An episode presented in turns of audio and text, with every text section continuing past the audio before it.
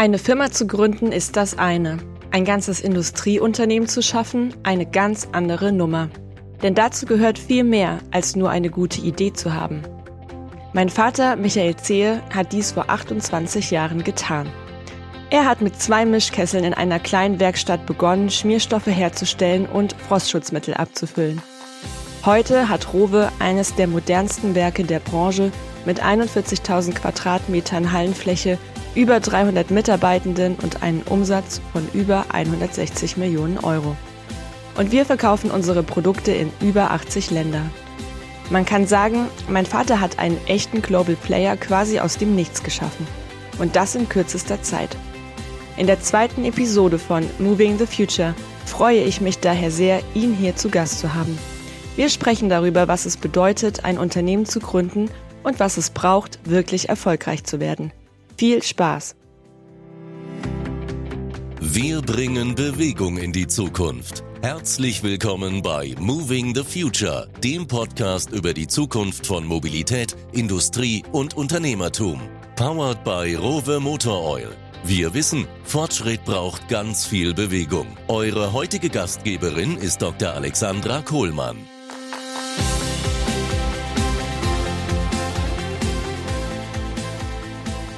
Ja, herzlich willkommen zu dieser neuen Episode in unserem Podcast. Mein Name ist Alexandra Kohlmann, ich bin Unternehmerin, Mutter von drei großartigen Kindern und seit ganz kurzem sogar Podcasterin.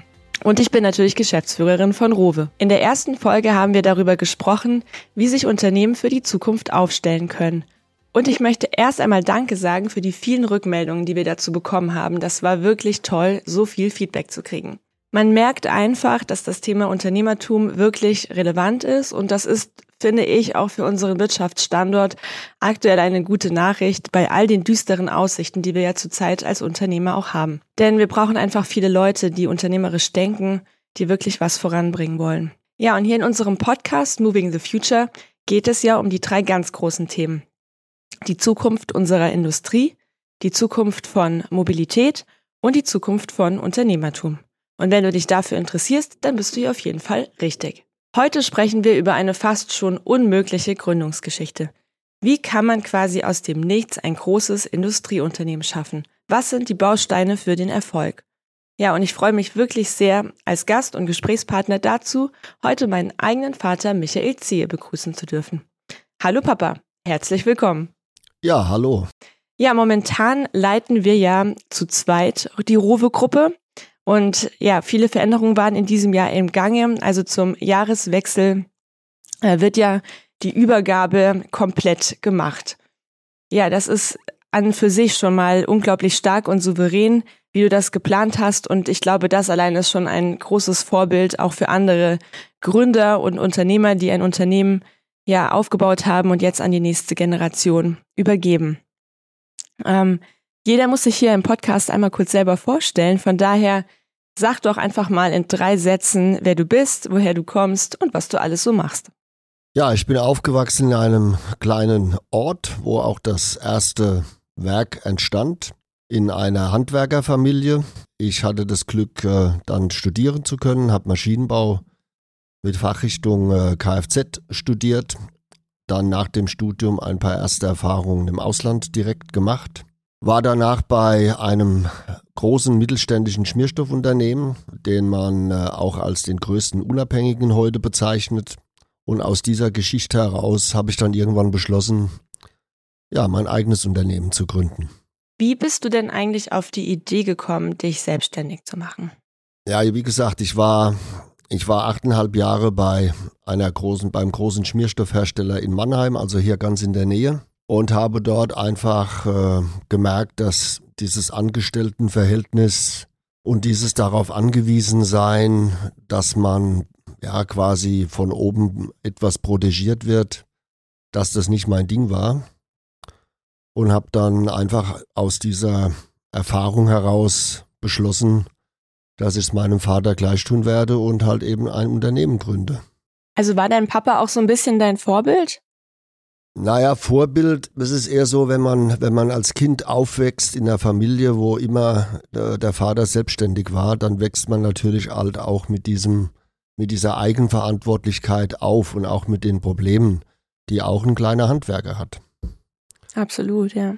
Und da heraus, äh, ja, das nimmt man einfach mit ins Leben. Und wenn man dann aber, wenn man dann immer merkt, dass man äh, einfach irgendwo kein Vorankommen sieht, weil vielleicht auch deine Vorgesetzten dein Potenzial nicht erkennen oder du das Gefühl hast, ich kann eigentlich mehr wie einfach nur bestimmte Dinge, ja, dann wächst es irgendwo in einem. Und irgendwann, als äh, dein Opa, mein Vater 94 gestorben ist, habe ich dann beschlossen, okay, ähm, Mama allein zu Hause, das ist nicht schön.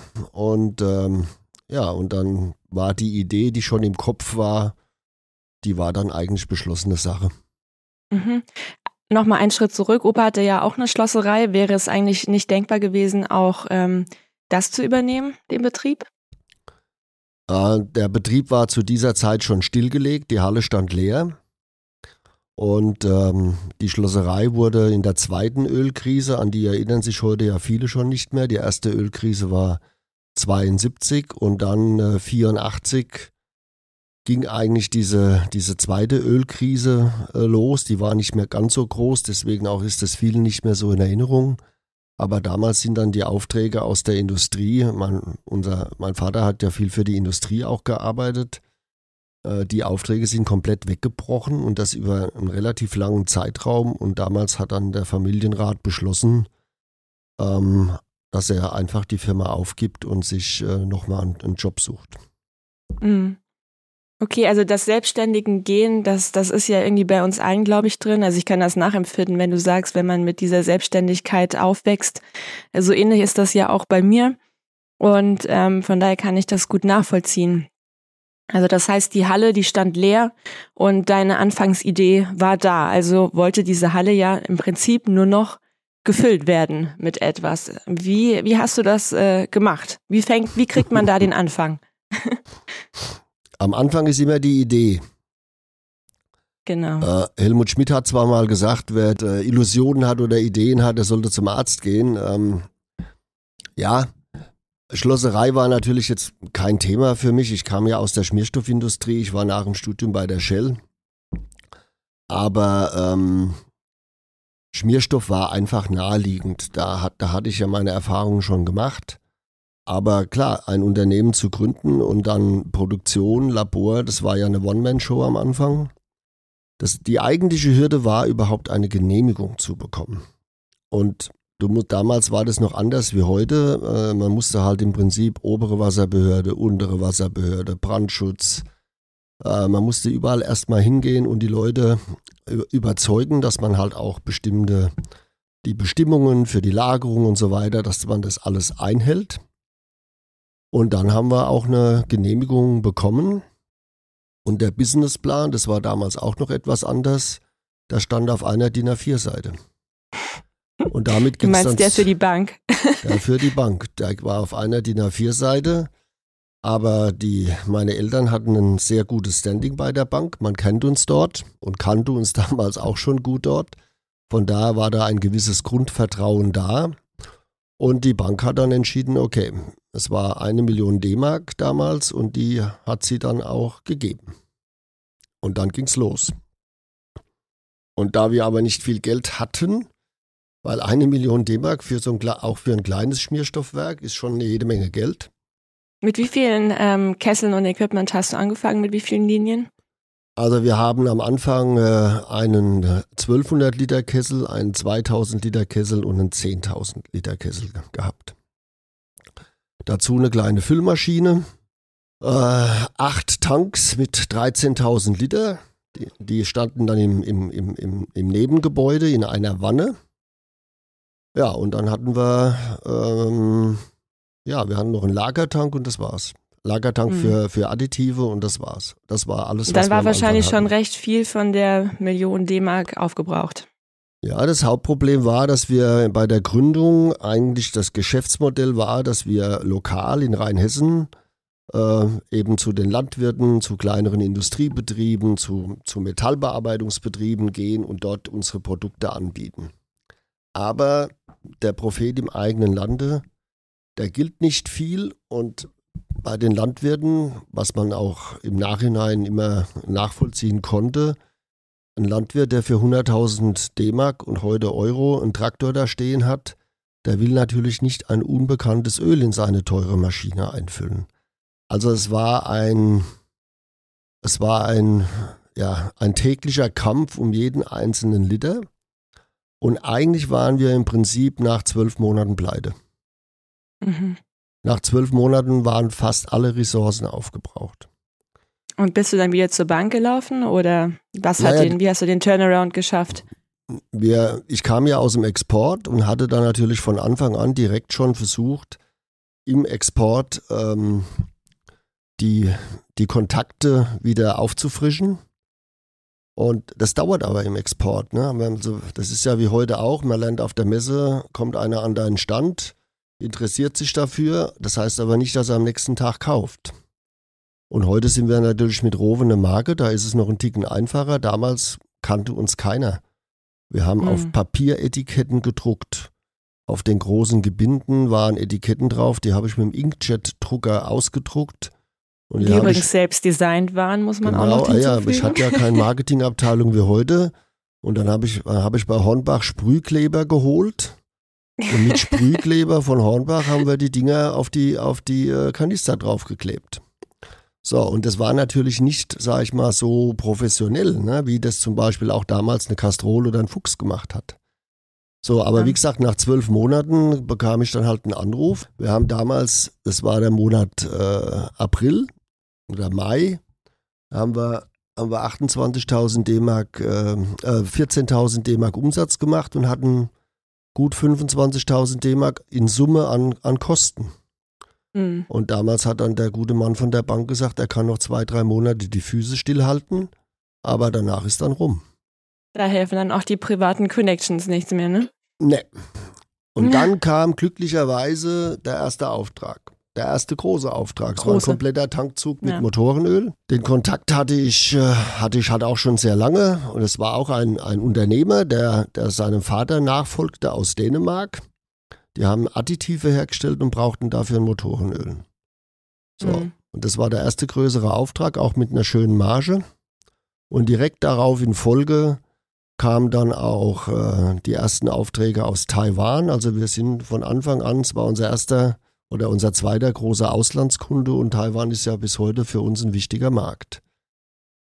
Ja, und wir haben dann in dem ersten Jahr, nachdem die ersten fünf Monate irgendwo, keine Ahnung, 50.000 D-Mark Umsatz waren, haben wir dann in den letzten, in den restlichen sieben Monaten haben wir den Umsatz auf 2,176 Millionen D-Mark noch erhöht. Die Zahl habe ich noch im Kopf. Wie krass, dass du die Zahl noch so genau weißt. Ja, und im Jahr drauf waren es dann 4,35.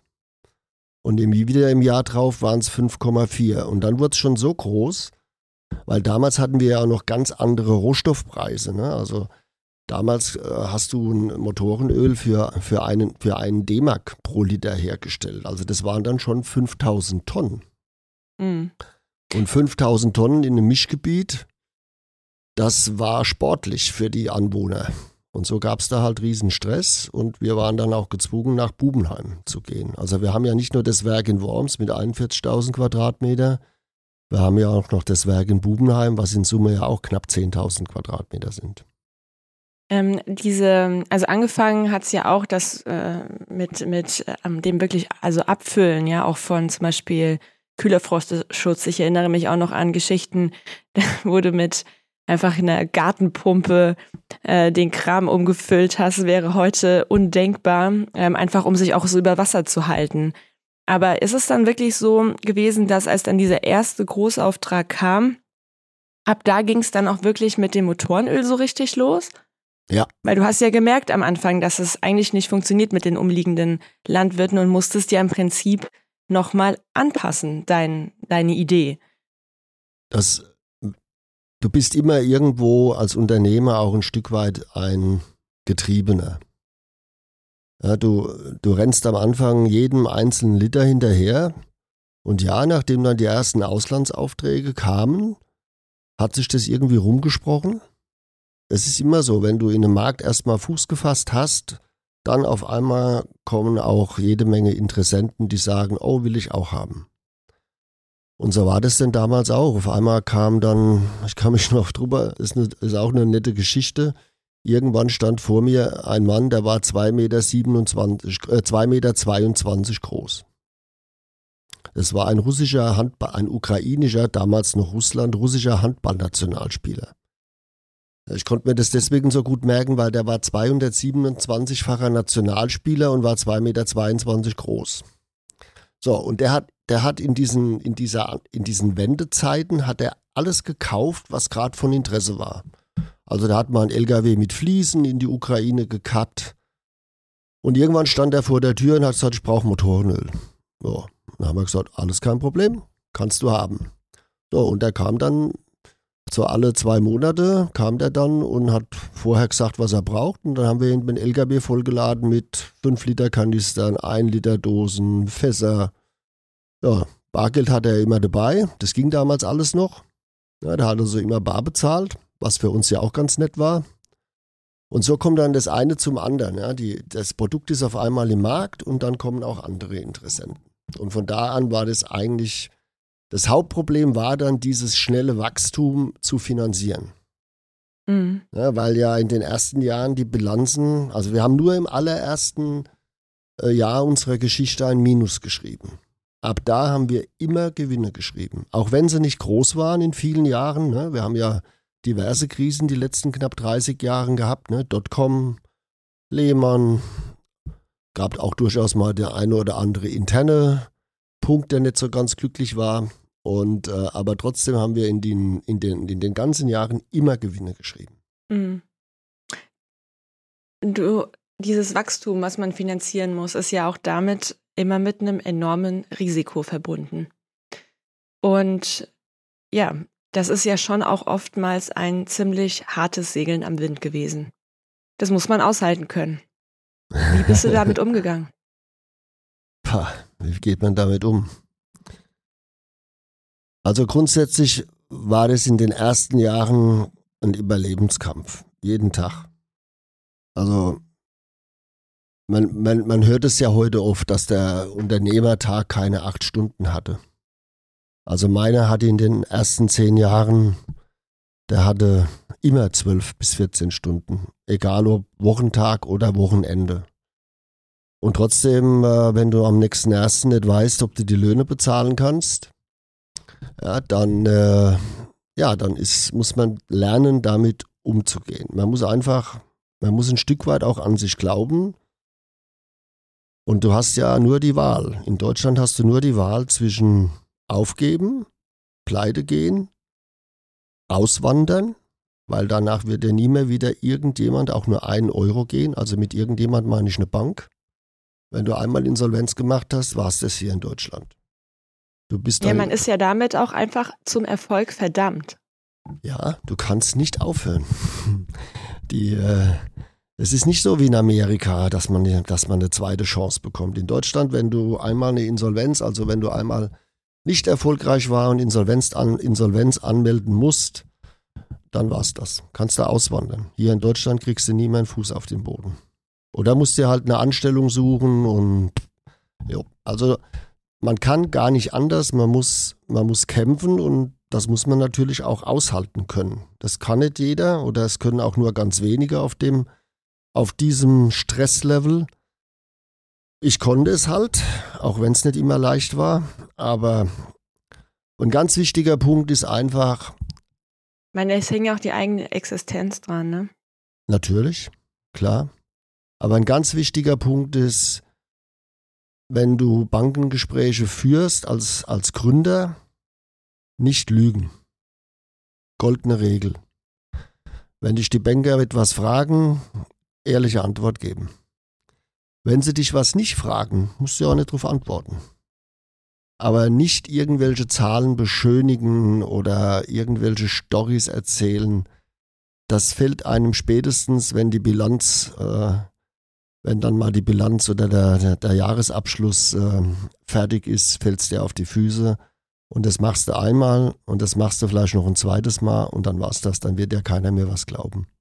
Und daran ja, habe ich mich immer gehalten. Das ist ja ganz interessant, weil heute, gerade auch in der Startup-Szene, gehört es ja auch ein bisschen dazu. Auch gerade in Amerika ähm, wenn du deinen Businessplan ähm, eben pitchst auf großen Events, um Investorengeld etc. einzusammeln, ähm, dass man natürlich auch ähm, das Ganze, mh, hm, ich will jetzt nicht sagen äh, beschönigt, aber du sollst, also du musst natürlich schon schauen, wie du die Story auch entsprechend ähm, spielst und das tut sich natürlich am Anfang nicht unbedingt gleich in den Zahlen ähm, nieder, äh, niederschlagen. Ne? Also schon ganz interessant. Ja, das ist, das ist ja auch in Ordnung. Also wenn du mit unseren Hausbanken sprichst, die, die werden dir immer erzählen, dass ich ein sehr optimistischer Mensch bin. Und dass ich auch gerne mal etwas optimistisch geplant habe. Aber das gehört auch dazu, weil, weil wir wollen ja jetzt mit, mit, wir wollen ja auch was bewegen, wir wollen ja auch das Unternehmen voranbringen. Und wenn, wenn ich dann eine Planung mache, die quasi auf Vorjahresniveau äh, ist, dann das kann es ja auch nicht sein. Ne? Also man will sich ja weiterentwickeln. Wenn wir, wir haben damals, ich weiß noch, als wir Bubenheim, also Bubenheim, das ist das äh, alt, heute alte Werk. Und ähm, das war eine, eine leerstehendes äh, Fabrikgebäude, wo vorher ein Möbelwerk drin war. Und diese Halle, die ist 190 Meter lang. Die ist nicht sehr breit, die ist 45 Meter breit, aber 190 Meter lang. Und das erste in Anführungsstrichen Werk in Flörsheim hatte 350 Quadratmeter Hallenfläche. Und als wir dann äh, in diese Halle reingegangen sind, hat der Banker zu mir gesagt, Herr Zehe, hat er gesagt, was wollen Sie mit dieser riesen Halle? Was wollen Sie mit dieser Riesenhalle, wenn man von 350 Quadratmeter auf knapp 8000, also es sind ja mehrere Hallen, aber die große Halle hat knapp 8000 Quadratmeter, und ich habe dann nur zu ihm gesagt, machen Sie sich keine Sorgen, die wird schneller voll, wie Sie denken. Und so war es dann auch. Es hat gerade mal acht Jahre oder neun Jahre gedauert und dann mussten wir uns damit beschäftigen, ein neues Werk zu planen, weil es zu klein wurde. So, und, und wenn man dann halt mal diese, diese Jahre, die ersten Jahre hinter sich hat und die Banken sehen auch, der kann das irgendwie. Der braucht zwar immer Geld, weil er immer größer wird, ja, und das ist auch so. Jeder, der ein Produktionsunternehmen macht, gründet, der wird im Wachstum auch immer Geld brauchen. Weil Produktion ist kein so hochprofitables Geschäft wie vielleicht IT. Und wenn das ist du halt aus, kapitalintensiv, ne? Es ist extrem kapitalintensiv und du brauchst im Prinzip jeden einzelnen Euro und sogar noch ein bisschen mehr äh, von deinem Gewinn plus noch Kredite, um dann deine Produktion immer weiter auszubauen. So, und deswegen, ich habe irgendwann mal zu unserem damaligen Hausbanker gesagt, wenn das noch fünf Jahre so weitergeht, habe ich gesagt, dann, dann, da haben wir gerade gute Gewinne geschrieben, habe ich gesagt, dann brauche ich euch nicht mehr. Und dann hat er gelacht und hat gesagt, Herr Zehe, so wie Sie wachsen, werden Sie uns immer brauchen. Ja. Ist es das, was in deinen Augen einen echten Unternehmer ausmacht, dass äh, man die Fähigkeit auch hat, ähm, sich permanent anzupassen und nie stehen bleibt? Ja. Ich meine, du hättest ja auch einfach sagen können, ich bleibe halt in Bubenheim. Ähm, Hätte ich machen ich können. Ich gehe nicht den nächsten Schritt. Ja, aber das, äh, das ist nicht in meiner DNA. Und ich glaube, ein Unternehmer wenn er sich so nennt, dann sollte er nicht verwalten, sondern er sollte immer auf der Suche sein, wie er sich verbessern kann, wie er Prozesse verbessern kann. Ja, schau, als wir, als wir das Werk hier in Worms geplant haben, hat noch keiner über, über äh, Sustainability groß gesprochen. Und trotzdem haben wir eine Photovoltaik auf dem Dach. Trotzdem nutzen wir unsere Abwärme in beiden Werken und heizen unsere Produktionshalle nicht. Ja, das, das, das ist halt ein Stück weit über den Tellerrand drüber rausschauen und auch schauen, wie, wie kann ich meine Prozesse verbessern. Da steht, bei mir stand da nie so im Vordergrund, irgendwo nach draußen zu gehen und zu sagen, wir sind die Tollsten, wir sind die Schönsten, sondern das ist halt beim Ingenieur ist das so. Du siehst einen Prozess und du denkst dir, wie kann ich das besser machen? Das Werk hier in Worms ist ja auch nicht so, dass wir eine Halle von 40.000 Quadratmeter geplant haben. Dann haben wir geschaut, was bauen wir da rein. Nein, als allererstes, die Pläne gibt es noch, als allererstes wurde die Halle 1 geplant. Also im Prinzip die komplette Produktion und Lagerung innerhalb der Halle. Und dann habe ich einfach eine Halle drumherum gebaut, um die Technik. Hm. Also als erstes war die Technik da und dann haben wir eine Halle drumherum gebaut. Und nur so kannst du halt Prozesse auch optimieren. Wenn du dir dann selbst wieder beim Bau irgendwelche Schranken auferlegst, es darf nicht größer sein, wieso, dann fängst du wieder an, Kompromisse zu machen. Ja, ja das ist ja der große Vorteil, ne? wenn man auf einer grünen Wiese auch bauen kann. Im Bestand sowas hinzubauen wäre einfach unglaublich schwierig. Ähm, es war ein gewesen, Traum, ja. einfach mal hinzugehen, zu sagen, oh geil, jetzt kann ich das endlich mal, all die Erfahrungen, die man vorher gemacht hat, jetzt kann ich endlich mal all diese Dinge umsetzen und das ganze Ding so planen, wie ich das immer schon mal haben wollte. Mhm. Die, ähm, also wir reden ja auch oft darüber, ich meine, klar, wir sind jetzt ein bisschen speziell auch von unserem ähm, ja, Schwerpunkt her, wir brauchen viele Genehmigungen etc.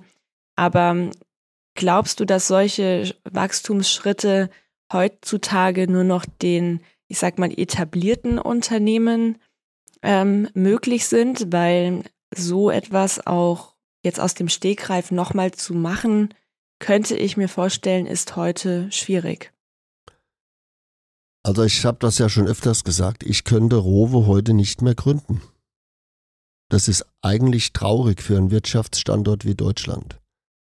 Aber wir sind mittlerweile mit Verordnungen mit Genehmigungen, die du brauchst, derart überfrachtet, dass einfach die Kosten am Anfang so hoch sind, dass es einfach schwer wird. Dazu kommt, dass wir mittlerweile Basel I, Basel II, Basel III haben.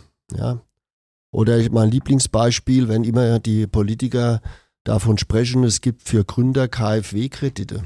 Ja, das können sie ja mal probieren, die Gründer. Die KfW sagt dann, wir brauchen drei belastbare Bilanzen. Wer hat nach zwei, drei Jahren oder vier Jahren drei belastbare Bilanzen als Produktionsunternehmen?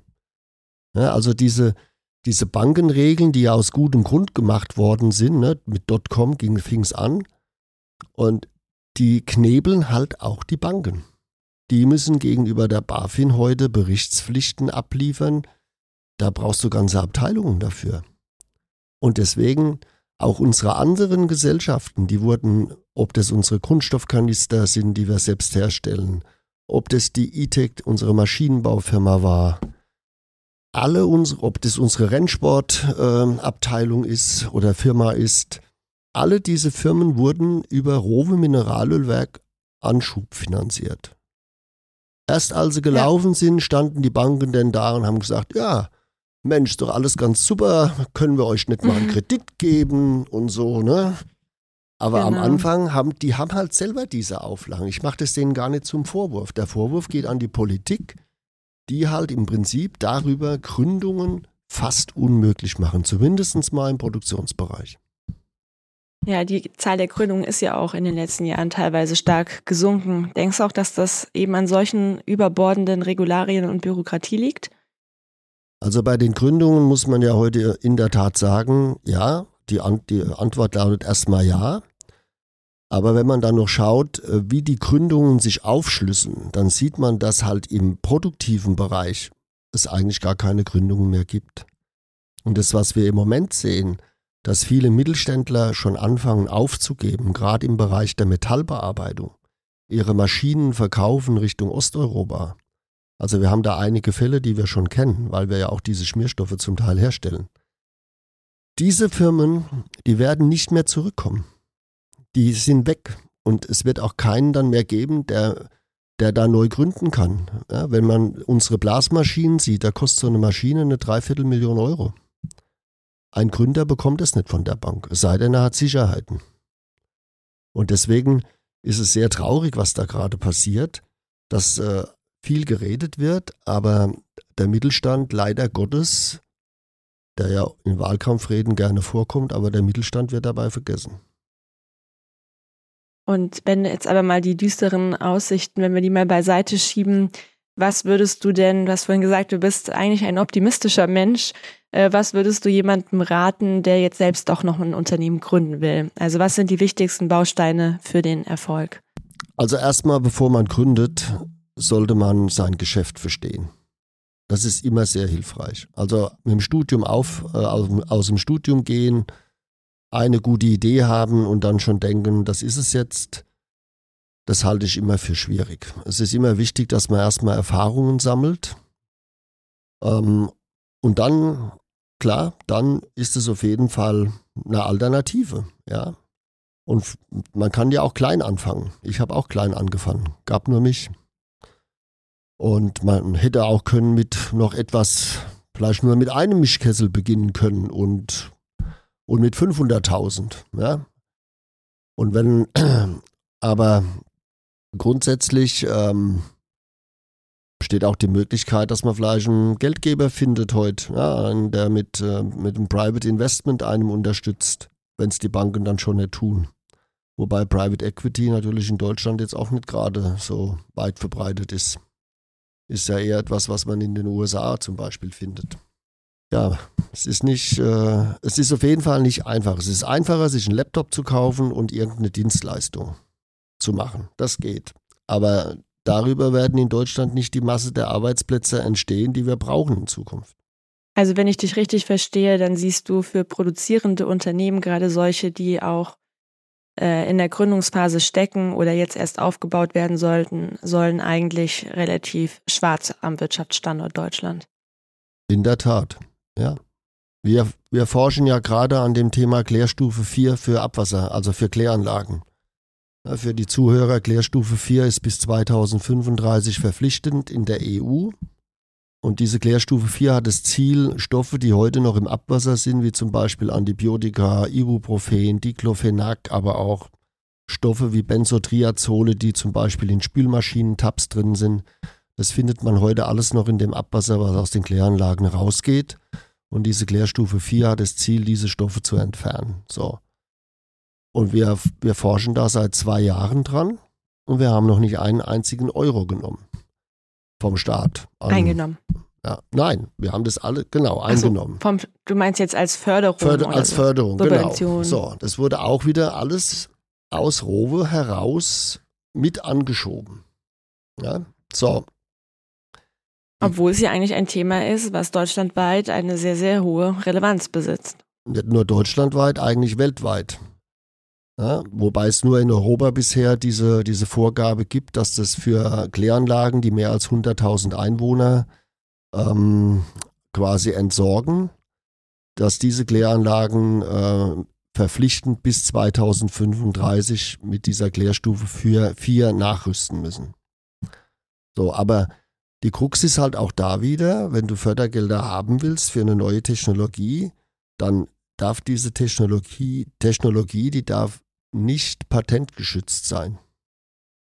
Weil ansonsten, die, das Ziel ist ja immer, Technologien zu entwickeln vom Staat, die auch frei zugänglich dann sind. So, aber wir wollen natürlich nicht zwei, drei Jahre entwickeln und danach haben wir dann etwas entwickelt, was dann jedem zugänglich ist. Das ist ja für uns, macht ja für uns gar keinen Sinn. Und daran erkennt man halt, dass es viele Dinge gibt, deren Sinnhaftigkeit man zumindest mal anzweifeln kann. Aber es zeigt ja auch, und das zeichnet dich, glaube ich, auch aus, also du bist ja schon mehrfach Gründer, äh, Rowe ähm, war jetzt dein erstes Baby, aber wir haben mittlerweile fast 20 Unternehmen in der, in der Rowe-Gruppe.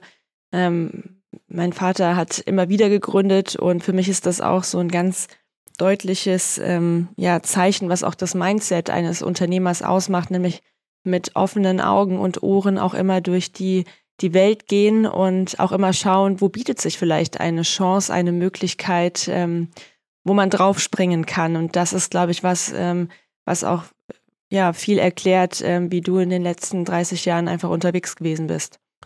Was auch wichtig ist, ist besonderes, du hast es ja gesagt, wir sind in über 80 Länder. Und ich war auch, bevor, vor diesen fast 29 Jahren sind es ja jetzt, war ich auch schon über zehn Jahre im Ausland unterwegs. Und wo immer ich hingereist bin, das Wichtige ist, einfach den Respekt gegenüber den Gastgebern in den Ländern immer zu zeigen, also auch die Kultur zu akzeptieren, auch wenn sie nicht unseren Ideen, Wünschen, Vorgaben entspricht.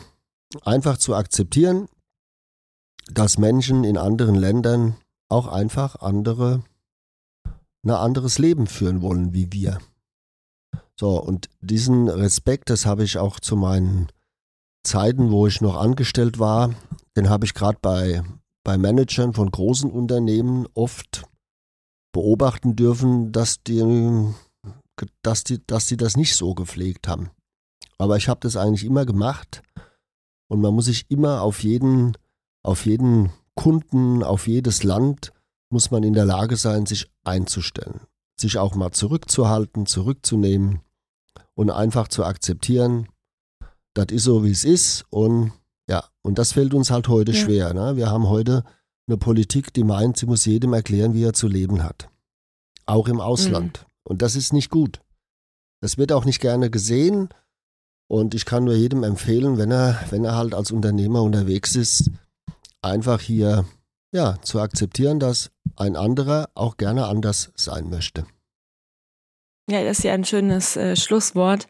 Also ich habe jetzt viele, sehr vieles mitgenommen. Vielen Dank, Papa, für das ähm, schöne und inspirierende Gespräch. Gerne. Also jeder, der gründen will, nicht nur schwarz-weiß denken, sondern auch ein paar graue Zwischentöne äh, zulassen. Ähm, hart arbeiten gehört dazu. Ähm, auch das Risiko muss man all aushalten können, ähm, aber auch immer eine gesunde Portion Optimismus, ähm, Ehrlichkeit und die Fähigkeit, sich permanent auch an die neuen Gegebenheiten im Außen auch zu adaptieren. Das ist dieses Nicht-Stehen-Bleiben, was für Unternehmer steht. Und ich glaube, das haben wir ganz toll heute im Gespräch ähm, thematisiert. Dafür vielen, vielen Dank. Und wenn es euch gefallen hat, dann würden wir uns sehr freuen, wenn ihr diesen Kanal abonniert, eine positive Bewertung schreibt und ja, wir hören uns ganz bald wieder. Wenn ihr Fragen habt oder Ideen für die nächsten Episoden oder Gäste, die wir einmal einladen sollen, dann schreibt uns. Die Kontaktdaten findet ihr in den Show Notes. Und ich sage jetzt bis bald, macht's gut, ciao, ciao. Auf Wiedersehen.